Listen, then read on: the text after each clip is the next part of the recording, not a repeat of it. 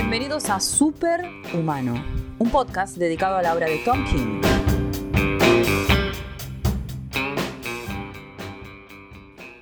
Bienvenidos al primer episodio de Superhumano. Mi nombre es Eduardo y estoy acompañado por Lucas y Ferchu.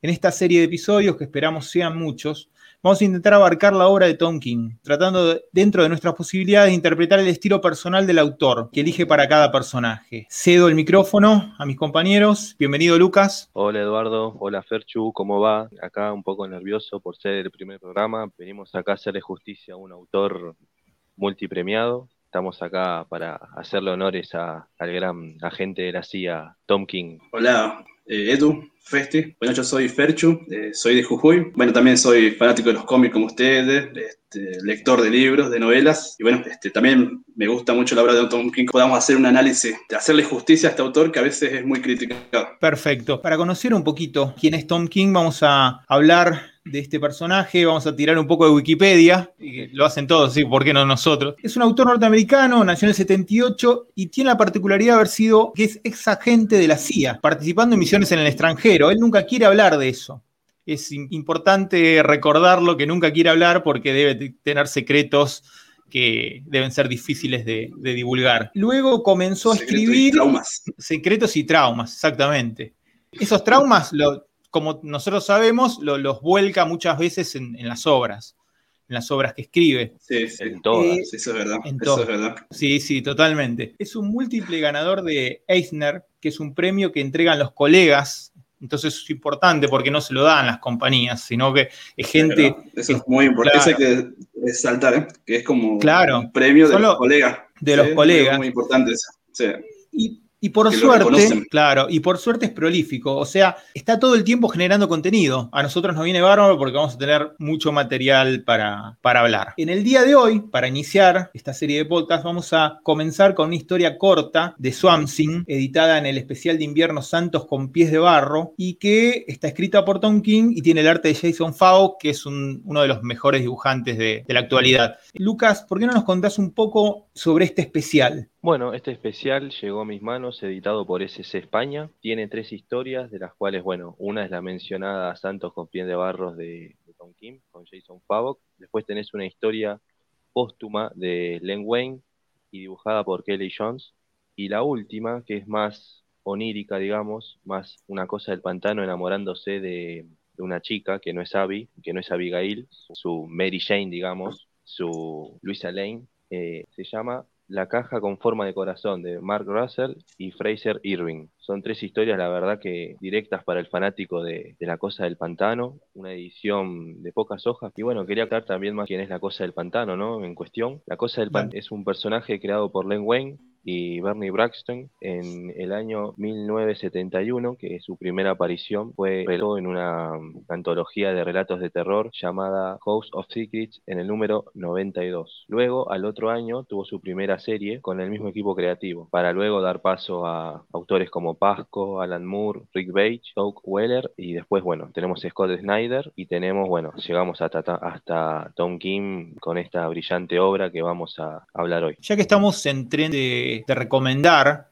eh, para quien no haya leído la, Cosa del Pantano, hay una edición de OVNI de los cinco tomos que eh, engloban la, el paso de Alan Moore. Seis tomos, ahí está, ahí está corrigiendo Lucas. Seis tomos, perdón. Es, es, admirable lo que hizo este tipo con, con, el personaje. Una prueba más de, de, lo genial que es. Alan Moore es, eh, no sé, Maradona. No, nadie, nadie le, le puede llegar al, a los pies de, de este tipo. Es, Cof, es Cof, inmenso. Morrison, Cof, Morrison. No, bueno, Mor Morrison. no, Morrison sí, pero Morrison está un escalón debajo. ¿Por qué? Está en? Vamos a tomarnos, vamos a tomarnos esta digresión, no sé qué, qué opinan y me encantaría la opinión de, la, de, ambos. Pienso que Morrison está un escalón debajo porque eh, tiene mucho más obra que Moore y, y muchas veces también, eh, muchas veces recae en, en, locuras o en trabajos, a veces trabajos que son, parece que los hiciera por, solamente por la guita, y entonces no tiene un cuerpo de obra tan Trabajo, compacto como el de Moore. Sí, Morrison sí, sí. me gusta, pero bueno, Alan Moore es algo, es otro nivel, digamos. Morrison no, a veces es un poco más complicado de leer. Morrison es muy complicado de leer, a veces como que son muy este, Sí, fumada, está, eso es lo que quería decir. Muy fumada la obra de Morrison, pero sí, son muy autores muy este, icónicos. Claro, Cualquier ambos fanático de los cómics, Claro. sí o sí tiene algún cómic en su biblioteca. Sí, ambos, perdón, ambos abrevan mucho del tema de la magia y eso lo que, lo que hace es que, que muchas veces eh, las historias sean tan profundas. Volvamos a, a nuestro tema. Otro día hablamos... Bueno, una anécdota es que. Morrison escribió La Cosa del Pantano, los primeros cuatro números de la etapa de Mark Millar, que olvidé de mencionar. Mira qué detalle. Entonces te- tenés, eh, hay una suma de autores para este personaje que, que lo hace prácticamente invaluable. Eh, hay muchas cosas que se consiguen digital y hay muchas cosas que son caras, pero bueno, siempre hay formas de conseguirlas. No, y volviendo a Alan Moore, que vos dijiste que es un campeón, que la verdad que es un campeón, lo que hizo con La Cosa del Pantano, imaginemos, desde la época de Len Wayne hasta Alan Moore habrán pasado 19 años. Siempre fue como un monstruo que peleaba contra otro monstruo que no sabía de dónde venía o que era eh, el mismo Alex Holland hecho monstruo. Pero Alan Moore demostró que no era Alex Holland hecho monstruo, sino era la esencia de del, del humano, de un ser humano como lo era Alex Holland, dentro de mezclado con toda la, lo, todo lo que es el pantano, toda la anatomía del pantano y demás. Así que Claro. desde ahí, Tom King en esta obra que hoy vamos a hablar eh, lo explora muy lejanamente, pero lo explora el lado humano que eh, estableció Alan Moore allí. Pero también rinde homenaje a Len Wayne, Bernie Wrightson y demás. Sí, sí. El número este particular es un número homenaje. Hay una particularidad con los autores, Ferchu, que habías comentado. Sí, eh, estuvieron en el 2017, falleció el autor y el- los, los coautores de, esta, de La Cosa del Pantano. Len murió de un, de un infarto y Bernie de un cáncer cerebral. Y bueno, sí, este, en las redes sociales, grandes autores se acordaron, los mencionaron, como Neil Gaiman, la- manifestaron su admiración por estos autores. Claro. Y bueno, fue esta obra, fue póstuma, digamos, de este especial de invierno. ¿Qué es lo que pone en las primeras páginas? Hay una foto, me parece, ahí de, de Bernie, no, Lo que aparece primero en el especial es un dibujo de José, un saludo a Juan Pasucci, José Luis García López, que en el podcast no se va a poder ver, pero lo describimos. Está Len Wayne y está con Wolverine y está con La Cosa del Pantano, sus máximas creaciones comiqueras. Y luego tenés también un especial, que es, creo que es el vos me dijiste, que nada más que está en el final, que es un dibujo de Bernie Wrightson, de los primeros numeritos de La Cosa del Pantano, la primera serie de 1972, peleando contra monstruos o contra Arkane. Este, este especial eh, no está editado en Argentina, se consigue la edición española, también eh, se consigue por los canales habituales de piratería vernácula.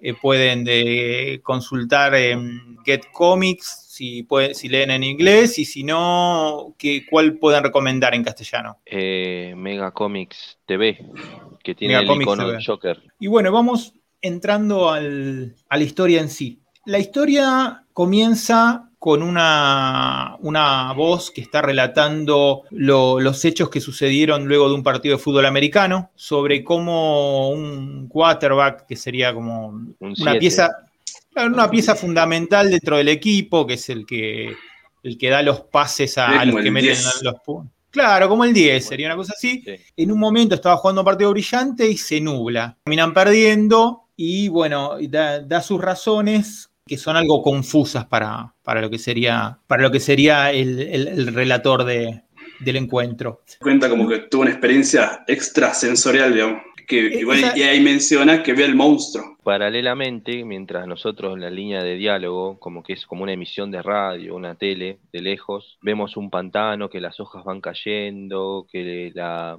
fauna y la flora va como yendo y va apareciendo la nieve poco a poco, que también al mismo tiempo las declaraciones en esos globos de diálogo eh, van como siendo borroñadas, Claro. acompañando a la historia, a lo que Y está ahí contando. pasamos a Swamp Thing, que va llevando a un chico que, al que supuestamente salvó del ataque del monstruo de nieve. Ese niño todo el tiempo está en el centro de un juego, de un juego psicológico, donde lo incita a escapar de este monstruo. Le hace recordar sucesos que Swamp Thing no, no recuerda. Tal cual, y también obviamente todo el tiempo está el monstruo detrás, el monstruo detrás, que él lo venció y él no, no recuerda, como que no, como que no, no, no, no razona de qué, qué es lo que está pasando en realidad, como que siempre se encuentra con el niño, como que siempre está con el niño en una situación y nunca, él le dice que se está enfrentando a un monstruo, un monstruo, un monstruo y nunca, nunca se acuerda la cosa del pantano. Digamos que la, particularidad que tiene es que eh, si bien eh, la historia, él enfrenta a un monstruo y que en la conclusión vamos a ver que está todo el tiempo presente, no, en la lectura de la, historia no, no lo vemos. El monstruo sin verlo en ningún momento. Un par de ocasiones se encuentran con peligros, con peligros que, los acechan, un oso, gente, y se va ahondando la relación entre el chico y eh, la cosa del pantano.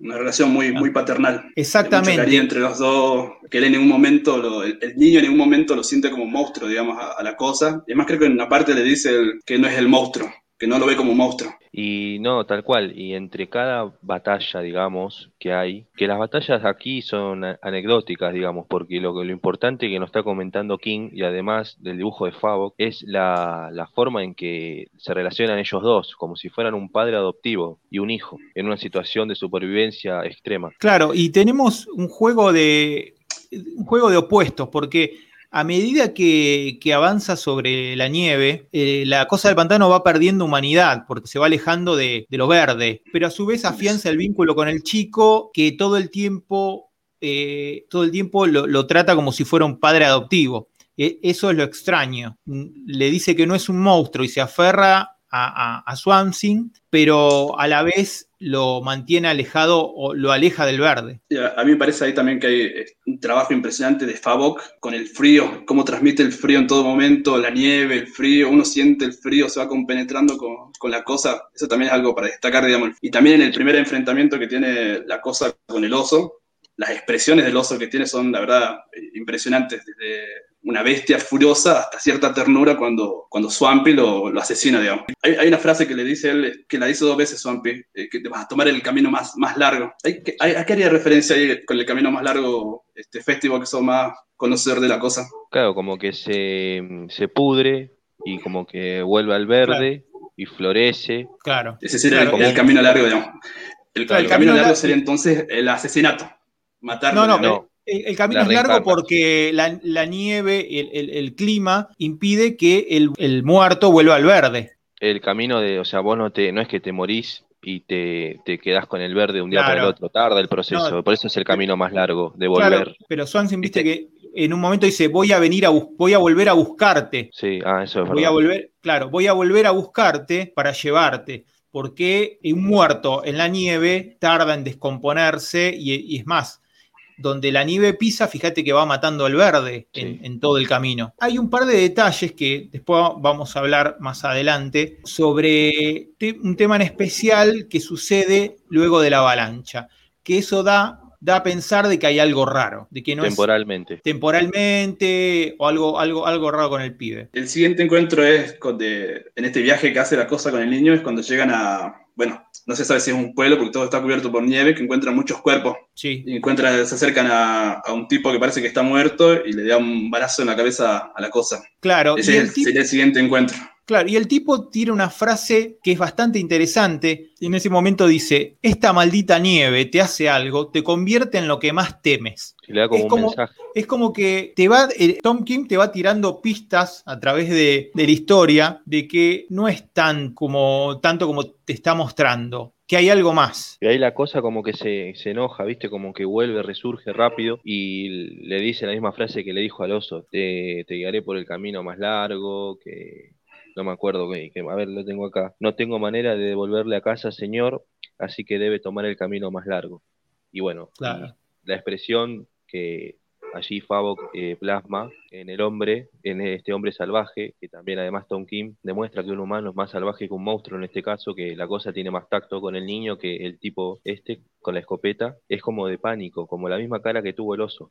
Claro, y, y también lo que tiene en particular esta escena es que el hombre, vos fíjate que hay un montón de cuerpos tirados, el hombre este es el único que se despierta convenientemente, porque si se despertaran todos sería casi el fin de la cosa. Si lo atacaran todos al mismo tiempo. Eso también es como que te, da a pensar de que hay algo más. Y la historia sigue eh, de esta manera, con la cosa todo el tiempo escapando con el chico y el... Sí. dale. Perdón, Ferchu, recién que descubrimos algo en vivo. Vos si te fijas en los dibujos, son los hombres son todos iguales los que están muertos, con la misma vestimenta, todo. Recién me acabo de dar cuenta, ojeándolo. No sé si ustedes se dieron cuenta. Claro, y eso daría otra pista sobre la, sobre el resultado final de esta historia. La historia tiene otra particularidad, es que todo el tiempo te está diciendo eh, cuando, cuando, comienza, cuando va pasando de escena en escena, te pone más tarde, como que si fuera lineal el tiempo. Y en realidad no estamos tan seguros de eso. Igual si se puede ver con cada viñeta que, que la, la, nieve es peor. Cada viñeta la nieve es peor, va avanzando, se va haciendo peor. Y, a medida que avanzamos, también Swampy se lo ve cada vez más debilitado. Más debilitado. O sea, para mí el, luego, luego, luego que pone este Tom Kim es para mostrar un paso de tiempo largo, que la historia sigue durante mucho tiempo, que la nieve sigue durante mucho tiempo. Capaz que la cuenta durante todo un invierno la historia. Lo Capaz que, uno piensa que es de un día todo esto, pero es algo, algo bastante largo. Capaz que sea los tres meses del invierno la, el viaje de Swampy. Eso lo vamos a ver al final. Eh, claro, cuando sucede algo, algo importante. Llegamos a un punto de que Swamp ya no da más. ¿Qué pasa? Y el monstruo de nieve arrasa con... No, no, pero porque después de, la, de, esta viñeta, cuando le dan el tiro a, la cosa, hay un par de viñetas que muestran un paso de tiempo y bueno, ahí sigue la, avalancha, sigue ahora este. Claro, la avalancha habíamos hablado unos minutos antes que sucedía algo que después, cuando termina la historia, o sea, en ese momento te puedes dar cuenta o no, pero cuando termina la historia te termina de cerrar hay un hecho en especial, es parte del juego psicológico medio morboso que tiene el, pibe con Twamsing. Si saltamos un poco hacia avanzada la historia, nos encontramos que la cosa del pantano se va debilitando, el blanco sigue aumentando hasta ser la totalidad prácticamente. Yo lo quiero saber, por ejemplo, la avalancha es, algo que pasa un accidente o es algo que hay una fuerza que este, este, maneja esta avalancha. En la avalancha hay una, hay una revelación, una revelación tremenda que nos llega oh. hasta responderlo de luego, luego, luego. Porque viene la avalancha, viene la avalancha y como que le pudre de tanto, o sea, como que le arrebata el niño y al arrebatarle al niño lo, lo hunde en una nieve extrema y le, pudre el pie de tanto frío. Se ve que el, niño se golpeó, se lastimó feo y le, se lo deja putrefacto. Con lo que en esta parte, aquí con un dibujo de, con el dibujo de Fauk, se ve como borroso, como estuvimos hablando hoy.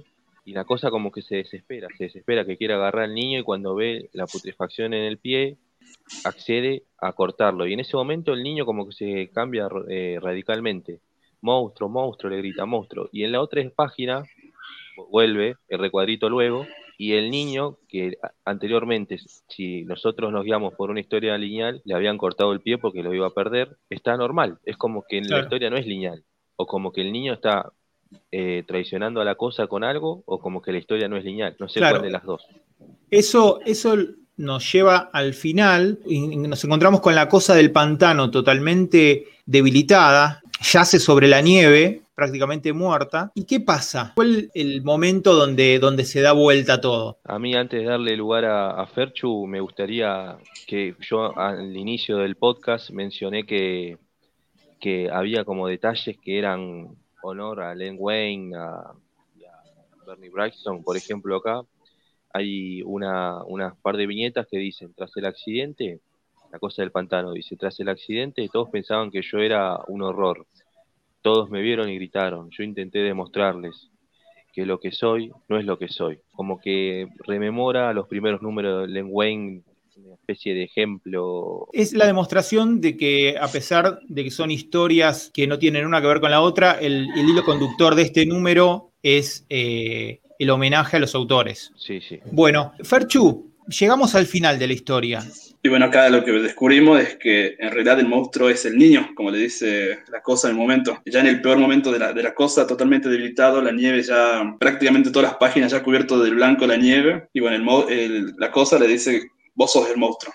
Hace, descubre que, que, el monstruo era el niño. Exactamente. Y ahí ya podemos suponer que este juego macabro en realidad fue, un, fue este tipo de, parásito, porque el monstruo es una suerte de parásito, porque a medida que crece lo blanco, lo que hace es consumir lo verde. Entonces, a medida que baja la, fuerza vital de, de Swamp es donde, donde gana este monstruo. Al reconocer al chico como el monstruo, Swansea decide hacer un acto totalmente inhumano dentro de lo que se podría establecer como el estándar de la humanidad. Totalmente conmovida por lo, porque ya sabe lo que tiene que hacer. Se lo ve llorando, triste, desgarrado. Y ahí, bueno, ahí sí hay un laburo impresionante de Favok en las expresiones de la cosa, entre el monstruo y, lo humano, digamos. Las expresiones que tiene totalmente conmovido por la decisión que tomó, tomó la, cosa con el chico. Lo que encontramos es una, una de las particularidades que tiene Tom King en la escritura, que es darle una sensibilidad extrema a los personajes, porque nosotros estamos acostumbrados a los héroes todopoderosos. Sin embargo, lo que hace Tom King en cada una de sus historias es mostrar que dentro de todo, o detrás de todo, está la humanidad.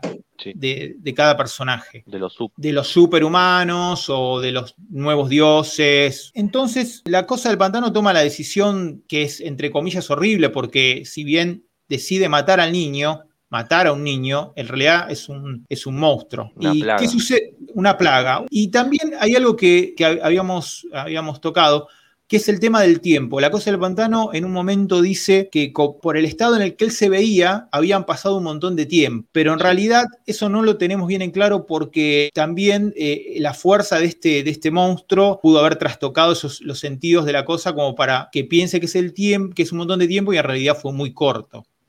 Eso lo podemos intuir al final, pero eh, sigamos desarrollando a ver este, esta parte. No, pero aparte con el blanco, con todo, no te puedes dar cuenta del paso del tiempo tampoco. Eh, es, algo que no, nos podemos dar cuenta porque ahí volvemos a la parte de la avalancha que decía Ferchu. En la avalancha él termina cuando le corta el pie al chico, después el pibe aparece entero de nuevo. Igual fíjate que la, cuando ya Swampy lo toma en brazos al niño y está a punto de liquidarlo, el chico tiene las dos, las dos piernas, ¿eh? Claro. se ve que el, niño en realidad, el, real niño se ve que no es, es, un monstruo que mutó en este niño, digamos, para torturarlo a la, a la cosa, digamos. Y Swansea se da cuenta al final porque todo el tiempo está perdiendo la memoria y el y el chico es el que relata lo que pasó. es, verdad, eso también hay que, hay que destacar el tema, de lo que decís, Edu, de que todo el tiempo el chico le cuenta a, le va, la cosa. Le, va relatando. Lo que, claro, que él dice que sucedió, digamos, que tampoco sabemos si es verdad lo que le está diciendo. Claro. Ahora, la, la cosa, o sea, es, es traicionada, digamos, engañada, o olvida para no matar al chico, para no hacerlo obvio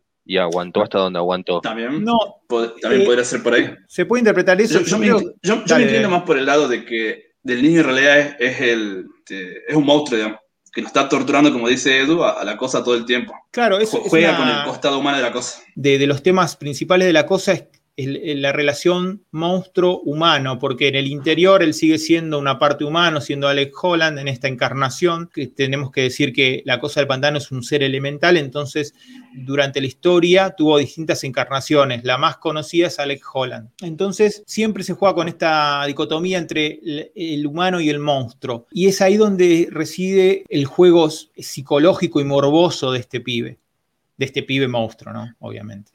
Me, gusta esa viñeta, esa viñeta roja cuando la cosa lo mata. Como que ya te da a entender que los asesinos, hay una, una única viñeta roja, y bueno, ese es ya para que entendamos que la decisión que tomó la cosa y que la está ejecutando. ¿Qué, qué sucede una vez que eh, la cosa del pantano abraza al chico, lo abraza ahogándolo, se deja morir? Porque también hay un sacrificio la cosa del pantano, digamos, en, eso. Bueno, y ahí la cosa revela, ¿eh? porque le dice, le dice la cosa, somos monstruos, le dice al niño en ese momento. El monstruo, somos el monstruo. Somos el monstruo, como si fuera un ente único. Bueno, lo que pasa a continuación es que van pudriendo los dos hasta que vuelve a resurgir la flora y la fauna del principio del, del cómic, de la obra, y que vuelve el verde. Aquí no dice luego, no dice, no hay juego temporal, nada. Es como que te da a entender que es algo lineal, un proceso natural, que de la vuelta al verde. Bueno, y ahí se vuelve a la, parte del, principio, donde se sigue hablando del jugador de fútbol americano, solo que esta vez habla un periodista más crítico que dice que, que es toda una excusa, que los monstruos no existen. Lo que podemos pensar es que este, eh, el jugador y los periodistas que aparecen al principio y al final es una manera también de, acercar la historia de una manera no abrupta, de no, comenzar con la cosa caminando en la nieve con el pibe, sino es una forma de, una suerte de introducción y de final, que está ligado de alguna forma porque está lo que cuenta el jugador de fútbol americano eh, podemos pensar de que tiene cierta sensibilidad o cierta simpatía con el verde. Por eso quedó nublado. Al, momento que estaba nublado en la cosa del pantano, que estaba pasando un muy mal momento, el tipo caía en el, mismo ánimo. Podemos eh, pensar que, el periodo de tiempo en el que el parásito este, el monstruo, quiere acabar con, la cosa no es tan extenso como, como pensábamos, sino en el periodo de los minutos del, partido. Yo, encontré unas declaraciones de, de, Tom King que hablaba sobre, sobre esta historia y él decía que esta historia no era sobre la esperanza, dice que en realidad era una historia sobre la ansiedad. Mira Entonces, ¿qué opinan de eso? Que él dijo que no es una historia sobre la esperanza, es más bien sobre la, sobre la ansiedad. Sobre la ansiedad. Y es un tema recurrente también en el cuerpo de obra de, Tom King. Obviamente es algo que está ligado a su propia experiencia. Él siempre cuenta que cuando volvió, cuando decidió dejar de ser agente de la CIA, terminó con tantos traumas que la persona que lo rescató fue la, su esposa, porque el tipo el tipo terminó como tantos otros que terminaron en el suicidio, él tuvo suerte, él zafó y bueno, y, de esta manera, de esta manera pudo tener esta carrera. Que lo que me faltó decir cuando contamos un poquito de la historia de Tom King es que él empezó en el 2013 a escribir eh, cómics. Fíjate, en ocho años tiene un montón de, cosas escritas y por escribir, porque ya tiene, tiene un montón de, proyectos eh, que ya los está anunciando, como el de Supergirl que ahora comienza en junio, julio. Y bueno, está, está terminando terminando Adam Strange, eh, Rorschach, está... mucho laburo. De la, de la mujer me llamó la atención ahora para... Me llamó la atención dos cosas, lo del encierro, que no lo había lo de la ansiedad del encierro que dijo Ferchu y lo de la esposa. Como acá en esta obra no se nota, pero como en todas las obras, tanto que critican eh, al Bad Cat, bueno, tenés a la mujer de Adam Strange, tenés a la mujer de, bueno, a Big Barda con Miracle, cómo lo apoyan a cada, a cada personaje no principal en cada obra. Y tanto Mr. Miracle como eh, Adam Strange o Rothschild, o son obras que algunas terminadas, algunas todavía no están terminadas y que vamos a ir eh, tomando en distintos episodios. Para terminar, eh, vamos, a, vamos a hablar un poquito de, de, Tom King como autor, cada uno que dé una opinión más allá de, por qué es distinto Tom King, por qué nosotros pensamos como seguidores de la obra que es distinto. Por, Lucas, si quieres decir algo al respecto. Antes de entrar con Tom King, quiero ya para cerrar desde mi lugar la fábula alegórica que estuvimos comentando recién con la obra de La Cosa del Pantano de King y Favok. Quería de nuevo ya destacar el dibujo y la gestualidad del... es, un, es un crack, Jason Favo, que es de lo mejor que hay eh, en la actualidad. siempre, está, siempre está bien acompañado este, Tomkin, tiene a los mejores dibujantes a, su disposición. Siempre. Desde Clayman, Miquel Hanem, siempre está muy bien acompañado. Algo debe tener que todos quieren laburar con él. Un saludo a Mitch Geras, que es muy amable. Gerard, que, que, siempre da likes en los comentarios de, de, las redes sociales. Toma de lo bueno. Eh, Mitch siempre está subiendo desde whisky hasta cosas carísimas. Ah, claro, bueno, tiene, buena, buena vida, buena vida. Buen paladar, buen paladar. Bueno, volviendo al guionista en, cuestión, no, a mí lo que me gusta de Tom King es su, forma de, canalizar los traumas vividos en su, en su, en su experiencia bélica en cada obra. Eh, ya hablaremos de Omega Men, que tiene, eh, cuando empieza ya es una evidencia tremenda de su psiquis, tipo es un genio a la hora de plasmar, a la, hora de narrar, como, como en esta obra eh, nosotros tuvimos que ir viendo ¿no? cada, cada detalle que el autor nos va contando, porque King no es un autor que te que es eh, bomba, explosión, piña, nos vimos, ganó el superhéroe en cuestión, listo, ¿no? Esto es algo más profundo. Más, hasta me gustaría releerlo después de terminar de grabar este, este programa, el primer programa de Superhumano. La verdad que es muy prolífico y, nada, lo, se lo recomiendo a todos que le den una chance. A los que no les gusta, yo les aconsejaría una relectura. No digo de, Batman, que también es otra cuestión, o de Héroes en Crisis, pero estos personajes y el, labor que hace brutal. A mí la verdad que me encanta. Buenísimo, Lucas. Fer, ¿qué nos podés decir de, cómo impacta la obra de King? A mí me gusta mucho. Para mí, yo siempre digo que cualquier autor que, que divida tanto a la gente es por algo así sea para bien o para mal, pero cualquier autor que, que uno termina de, leerlo en, este tomo de, de, la cosa, creo que se ve mucho de lo que después te vamos a encontrar en la mayoría de, de los libros de, Tom Kim, porque es una obra que va desde el drama, pasando por el heroísmo, va, va, llevándote por muchos lados, por muchas, muchas sensaciones, digamos. Y después de leerla, te queda algo, te quedas, te quedas pensando, te seguís pensando y, eso está bueno. Un autor que siempre que te parta de esa manera. En esta obra de, la, cosa está muy bueno el, giro que le da al final a la, historia. Te termina partiendo al medio, digamos, el, giro que le da a esta historia. Perfecto. es muy bueno, es bueno. Me gustó es, todo muy cortito, pero me gustó mucho. Para terminar, lo que puedo decir, similar a lo que dijeron mis compañeros, es que es uno de los pocos autores que con su estilo personal ha logrado mostrar una capa más en la personalidad de, estos héroes. De hecho, el nombre del, del podcast viene de ahí, superhumano, porque bueno, el mundo superheroico y porque él destaca la humanidad eh, por sobre todas las cosas. Nos vamos despidiendo, eh, ya estamos llegando al final. Si quieren decir algo más, muchachos. Bueno, arranco yo, Fercho, así ya después te... No, no, le quería mandar un saludo. Bueno, primero gracias, Eduardo, por la convocatoria, Ferchu. Y bueno, les quería mandar un saludo a, los chicos, a los dudes, que sin ellos esto no... Esta reunión no sería posible, no sería tan fructífera como lo es ahora, que nos llevamos tan bien. Y bueno, entablamos relación y a través del cómic, como debe ser, de la lectura, estamos generando contenido. Mando un abrazo a todos los oyentes también. Primer programa, estamos muy nerviosos los, tres. También con semejante obra por delante para desarrollar también más nervios todavía. Así que bueno, gracias por el espacio. Bueno, yo también le agradezco a Edu por la invitación, a Festi por haber pensado en mí. Sí, la verdad, este, no sé si se puede decir malas palabras, pero sí estuve bastante cagado de miedo. Ojalá que haya salido bien esto. Sí, bueno, la obra, la obra de King es lo suficientemente extensa para que lo, podamos seguir haciendo. Eh, vamos llegando al final. Eh, muchas gracias por escuchar este primer episodio. Para los que lo hagan, los 3, 5, 7 mil que lo hagan.